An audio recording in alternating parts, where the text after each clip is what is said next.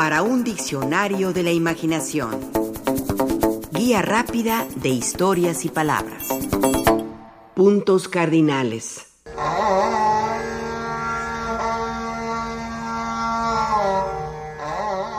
Norte, sur, este, oeste. Los cuatro puntos cardinales son la esencia de la orientación, de la navegación, de la ubicación en un sitio dado. Son convenciones sociales, geográficas y culturales que sirven para viajar, para establecer fronteras, para saber dónde estamos o hacia dónde vamos. Pueden ser nuestra salvación si estamos perdidos en el caluroso desierto, en la inmensidad del mar o en la selva o la montaña. Nos servimos de la brújula para encontrarlos o por la ubicación del sol, de las estrellas o por mero sentido común.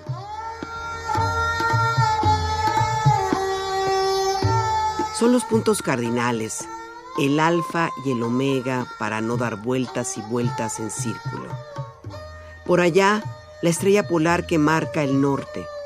Por acá, la cruz del sur que nos conduce a regiones australes.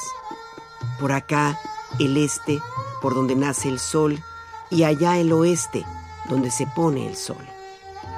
Ay, y por eso Japón es el imperio del sol naciente, porque se encuentra al este de nuestras geografías europeas o americanas.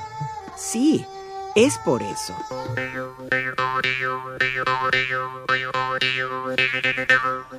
Los puntos cardinales son las cuatro direcciones básicas que conforman un sistema de referencia cartesiano para representar la orientación en un mapa o en la propia superficie terrestre. La palabra cardinal, leemos en un diccionario, se deriva del nombre latino cardo, que identificaba en las ciudades romanas a la calle trazada de norte a sur y que pasaba por el centro de la ciudad. Esto significa que el único punto verdaderamente cardinal al menos desde el punto de vista etimológico, debería ser el norte y en menor grado el sur. Pero detengámonos más en la etimología de puntos cardinales.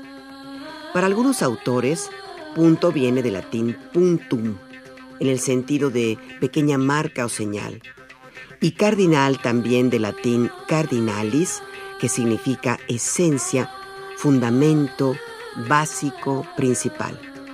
Por eso cuando alguien dice se trata de un asunto cardinal, se refiere a algo de mucha importancia.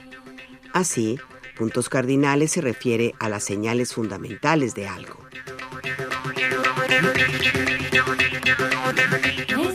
Para otros autores, sin embargo, la palabra punto hace referencia a una punción o picadura y la palabra cardinal al sitio donde algo es capaz de girar. Pensemos en este sentido en una hélice o en la rueda de una bicicleta. Ambas giran alrededor de un eje que les sostiene. Imaginemos ahora que tanto la hélice como la rueda están inmóviles. Y ahora que el aspa o el rayo de la llanta apuntan hacia algún lugar. Ese sitio es al que se dirige la punción o picadura, como si fuera una lanza enfilada a ese determinado punto del espacio o de la superficie.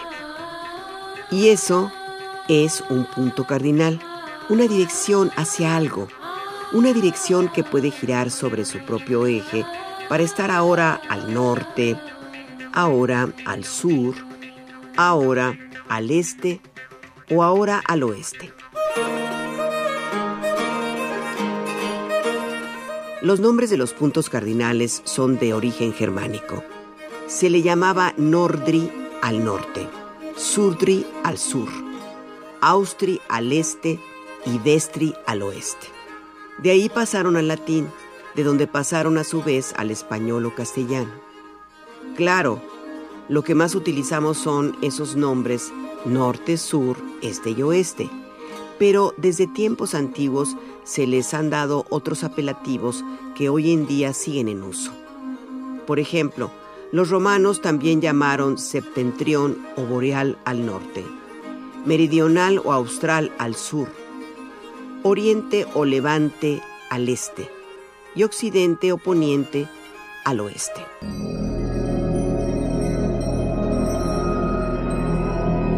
El norte o septentrión o boreal es el punto cardinal que indica sobre un meridiano la dirección al polo norte, situado diametralmente opuesto al sur.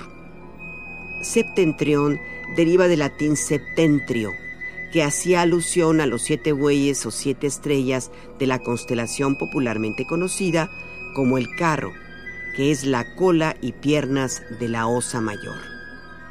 Lo denominaban así por una creencia antigua que les hacía pensar que siete bueyes tiraban permanentemente de la esfera celeste, haciéndola girar sobre el eje que pasa por la estrella polar. En cuanto a la palabra boreal, esta hacía referencia al borealis o viento del norte.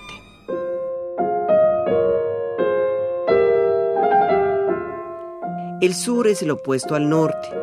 Curiosamente, su etimología proviene de sol por hallarse este astro más cerca de las regiones tropicales que se hallaban más al sur de Europa y de donde procede esta palabra.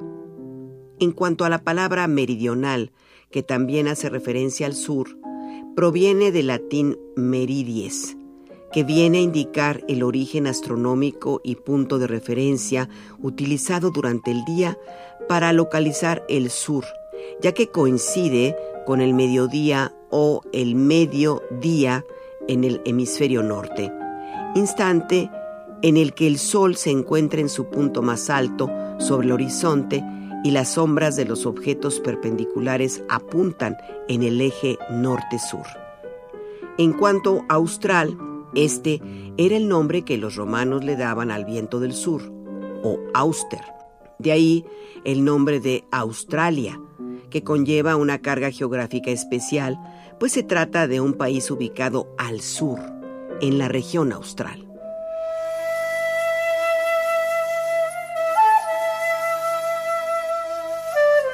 El este es el punto cardinal contrario al oeste. También recibe el nombre de oriente o levante. Se corresponde aproximadamente con el punto del horizonte por donde sale el sol. De ahí el nombre de levante, que es la zona donde el sol se levanta. El término oriente, precisamente, tenía en sus orígenes el sentido de nacer o levantar. En un principio se acompañaba el término con sole oriente o con ad solem orientem, que significaban con el nacimiento del sol o hacia el nacimiento o la salida del sol. Al paso del tiempo, se eludió poner sol en la frase y solo quedó oriente para designar al este o lugar donde sale el sol.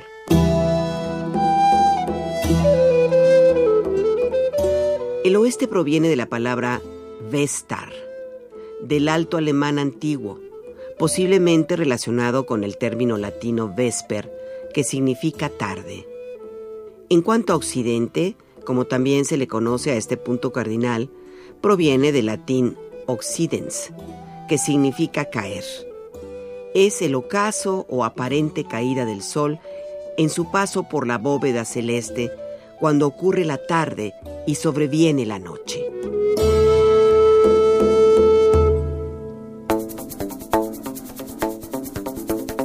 Participamos en este programa Juan Ramírez, Rafael Méndez, María Eugenia Pulido, Mauricio Carrera y Pilar Muñoz.